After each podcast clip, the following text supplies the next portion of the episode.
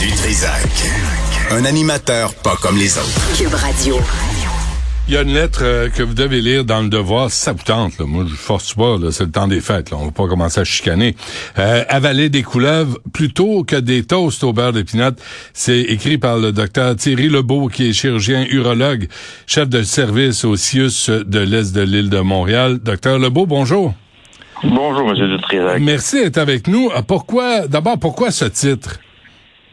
Oh ben écoutez, euh, ben, l'actualité récente nous a appris que de manger des toasts au beurre de pinot à l'hôpital était lourd de conséquences oui. euh, et euh, inacceptable. Donc ça c'est la première des choses. Ensuite, ben, avaler des couleuvres, c'est une expression euh, bien connue pour faire avaler des solutions qui n'en sont pas, puis nous faire croire qu'elles sont bonnes. Donc je trouvais que la juxtaposition des deux représentait bien mon, mon impression du moment. Ouais, j'ai lu, je, je cite un extrait, là, docteur Lebeau. J'ai lu avec intérêt la bienveillante lettre du ministre de la Santé, Christian Dubé, euh, qui s'adresse à tous les Québécois. Je ne peux qu'en saluer l'ouverture le choix senti d'améliorer les choses, mais je note une certaine déconnexion du terrain.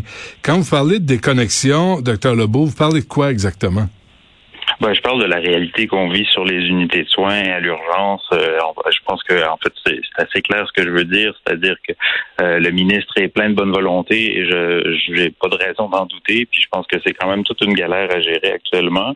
Euh, donc, effectivement, on a l'impression que tout le monde a envie que ça avance mieux, mais des fois, les solutions semblent déconnectées de ce qui est possible de faire, mais aussi de, de la réalité de l'état des lieux avant qu'on mette de l'avant des nouvelles euh, des nouvelles procédures pour essayer d'aider la situation qui est critique aux urgences, qui est critique dans les blocs opératoires, qui est critique dans tout le système public actuellement. Hmm.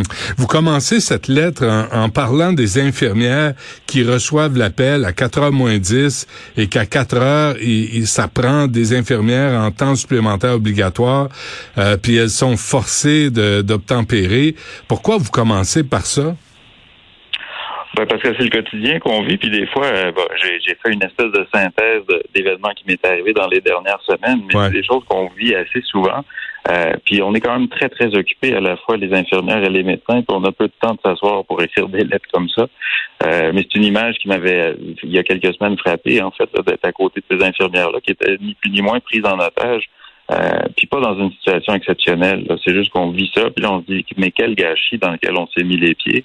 Euh, puis bon, on pense à la vie de tout le monde. Hein. Je veux dire, moi, j'ai mm. beau euh, euh, pas devoir quitter ou pas avoir un chiffre qui finit à 4 heures, ben les, les heures s'étirent souvent. Euh, mais quand on y est contraint, c'est quand même une autre dimension aussi. C'est votre deuxième lettre en un mois, hein? Euh, c'est comme on, dirait que là vous en avez euh, plus cassé là, des décisions du ministère de la santé. Quel est votre message à Christian Dubé, au ministère de la santé, aux gestionnaires? Bon, ben c'est un peu la, ligne directrice là, c'est que je pense qu'il faut valoriser le travail qui se fait à l'hôpital public. Puis euh, l'impression qu'on a souvent, c'est qu'on on, déleste un petit peu les investissements ou bien ce qui pourrait se faire dans le système public pour essayer d'encourager un développement à l'extérieur. Euh, donc dans des, cliniques privées ou dans différents partenariats.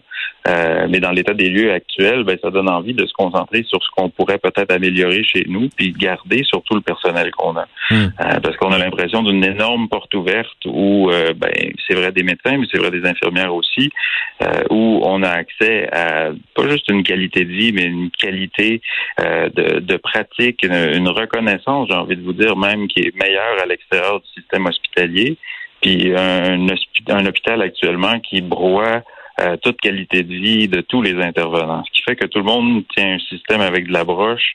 Euh, puis ben, il y en a beaucoup qui se découragent. Je, je suis pas rendu là, j'ai pas envie de m'y rendre non plus.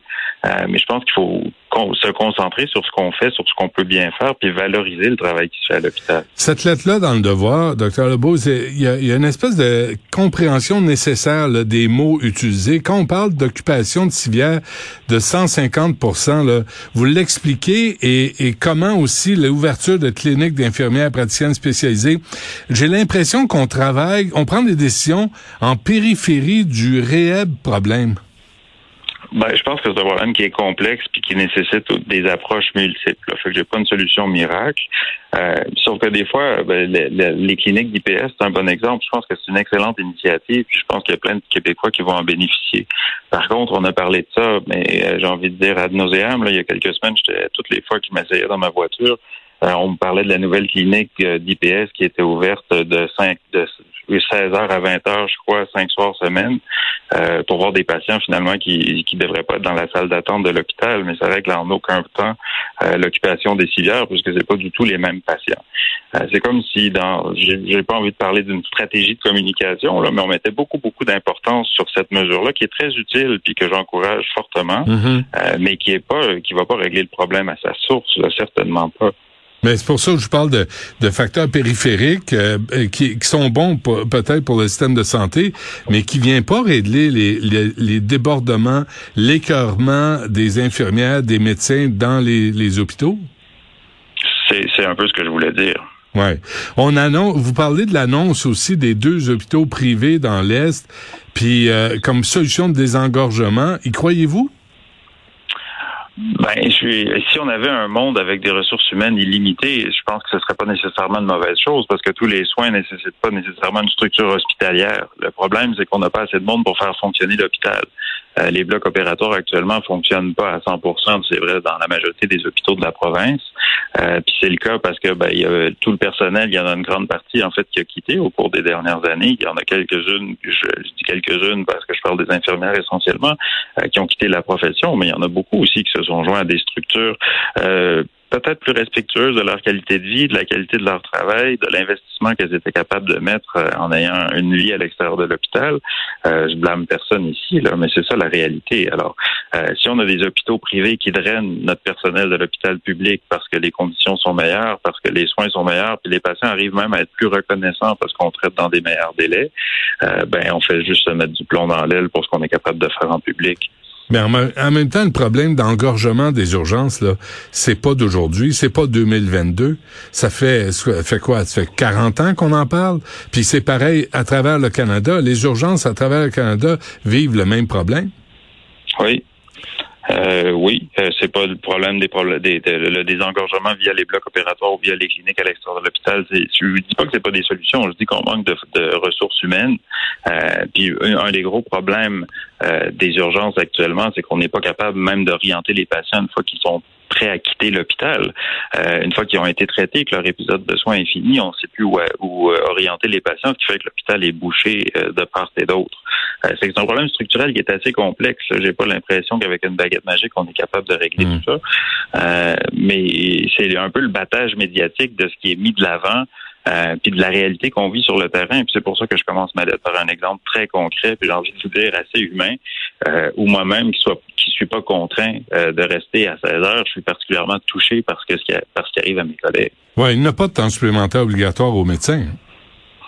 Euh, ben, je veux c'est pas calculé comme ça, mais notre temps semble être extensible. ouais, c'est ça. Est-ce qu'il y a du temps supplémentaire obligatoire aux gestionnaires? Ah, ben ça, je, pense que les gestionnaires font leur possible aussi. Euh, et puis, je pense pas qu'à 16 heures, tout le monde est quitté quand il y a des crises à gérer. En fait, j'en suis pas mal convaincu. Je suis pas moi-même gestionnaire, puis j'aspire pas à l'être. Euh, puis, je pense pas que c'est nécessairement facile à gérer, euh, même d'un point de vue ressources humaines. Mais euh, quand on est déconnecté, justement, de ce contact très humain-là, des larmes et de la réalité de la garderie qui ferme, là, euh, ça donne une perspective un peu différente. Ouais. Vous finissez aussi en disant, euh, euh, puis moi je suis un peu d'accord, le gouvernement vient de distribuer 6,7 milliards de dollars en chèques en six mois. là, faut pas, faut pas commencer à dire que on n'a pas d'argent pour gérer le problème. Puis en même temps, le système de santé prend la moitié du budget du Québec. C'est sûrement pas une question d'argent. Euh, ben, je pense qu'il y a une certaine volonté politique, certainement, mais je pense aussi que euh, ben, je pense que les gens, puis j'insiste sur le fait que je pense que le, le M. Dubé en particulier euh, cherche des solutions, puis cherche à, se sortir de ce marasme-là. Euh, après ça, ben, l'impression du terrain, c'est que dans les dernières années, dans mettons les cinq dernières années, il y a une porte qui s'est ouverte à une médecine parallèle qui existait tout simplement pas il y a cinq ans, puis qui change de façon assez dramatique la donne pour ce qu'on est capable de faire en public. Euh, je pense pas qu'on a réglé beaucoup de problèmes en faisant ça.